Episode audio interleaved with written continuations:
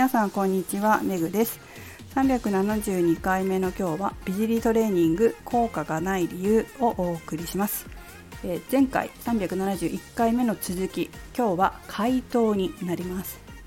71回目371回目でどんな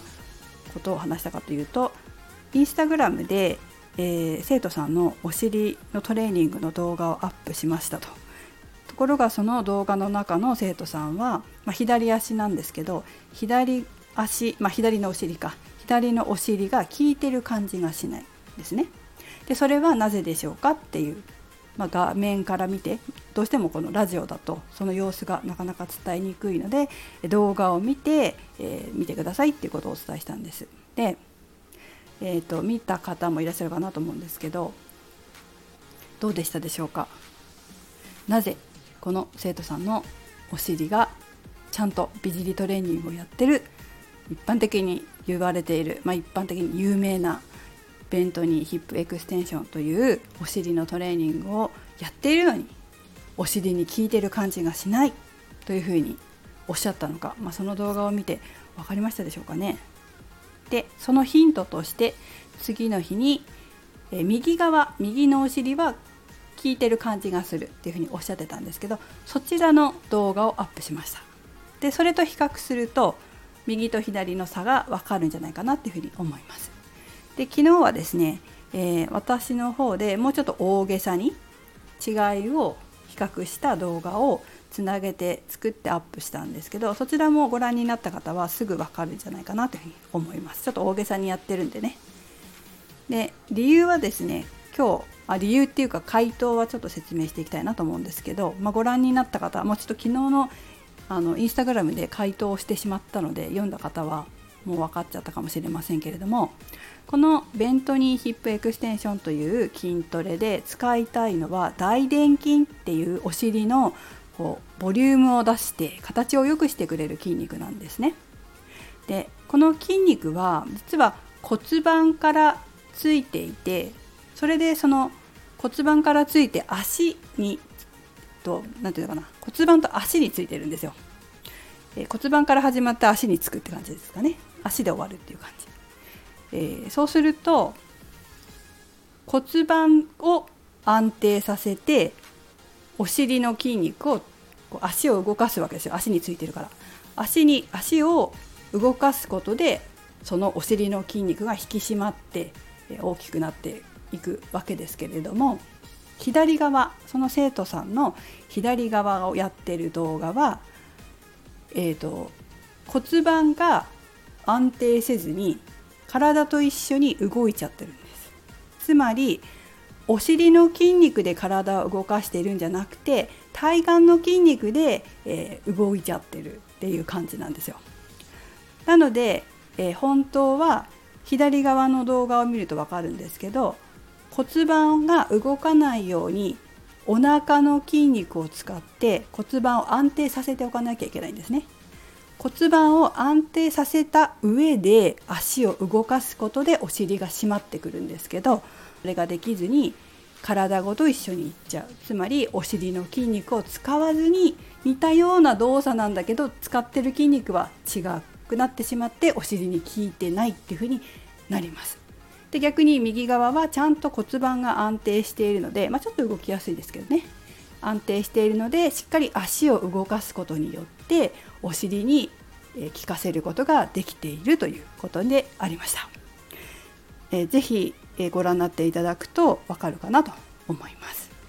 で、えーと、昨日アップした動画は一応下っ腹骨盤を安定させるための下っ腹を引き締める引き締めるじゃないね使えるようにする動画も一緒にアップしておいたのでえ自分もなんとなくこうできないかもしれない。もしくは自分は下っ腹が出てるとかね。下っ腹がぽっこりしてるとかっていう場合は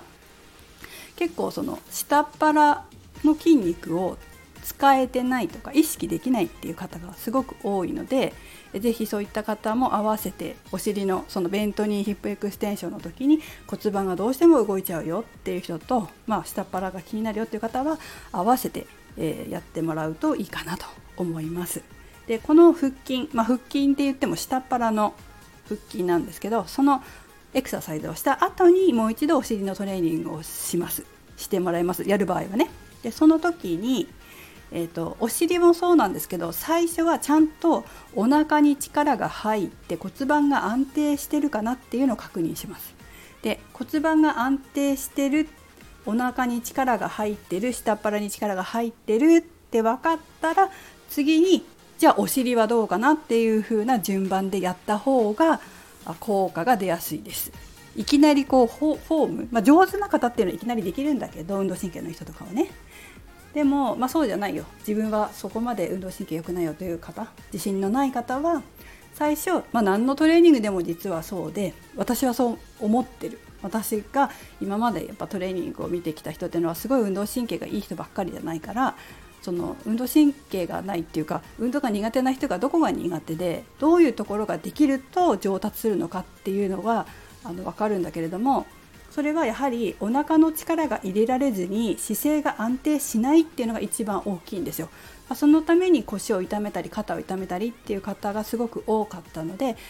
いつも運動が苦手そうだな、まあ、苦手だなという自己申告があればです。あればそうはそうですけどもお腹を必ず使えるようにしてあげる。お腹に力が入って姿勢を良くしてあげる。でその上でトレーニングをしてあげると効果がやっぱり早く出るんです。でこのお腹がお腹の力を入れて姿勢を良くするっていうことを覚えると本当にどんなトレーニングも早く上達するしすごく上手になってでスタイルもどんどん良くなってくるのですごくおすすめです。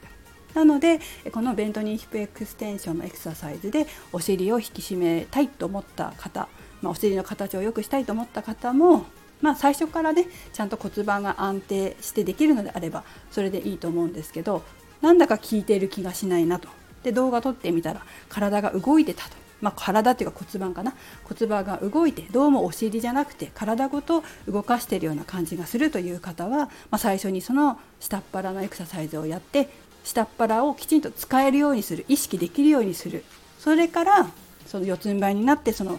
ベントニーヒペクステンションのエクササイズをしてまずはその姿勢でお腹を使えているか確認する。骨盤が安定しているかどうかを確認する。そしてその後に足を足もつけ足もつけて動かして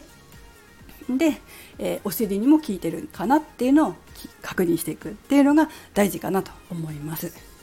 初心者の方はいっぺんにいろんなことをこう意識するのが難しいんですよ。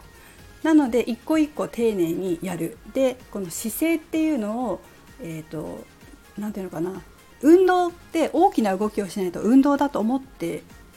る人。あ大きな動きをしないと運動じゃないと思ってる体育会系の方もいらっしゃるんだけれども、まあ、そんなことなくて、えっと、効果効率を求めるのであれば正しくやるっていうのもすごく大事ですからあと安全面を考えるとね正しくちゃんと骨盤を安定させてそして足を動かした時にお尻の筋肉が使えてるっていうのが一番理想的ですし効果が出やすいし、えー、早いのでその順番でやってみてください。あ長くなりましたが説明が分かりましたでしょうか？分からなかったら教えてください。それでは動画見てみてくださいね。めぐでした。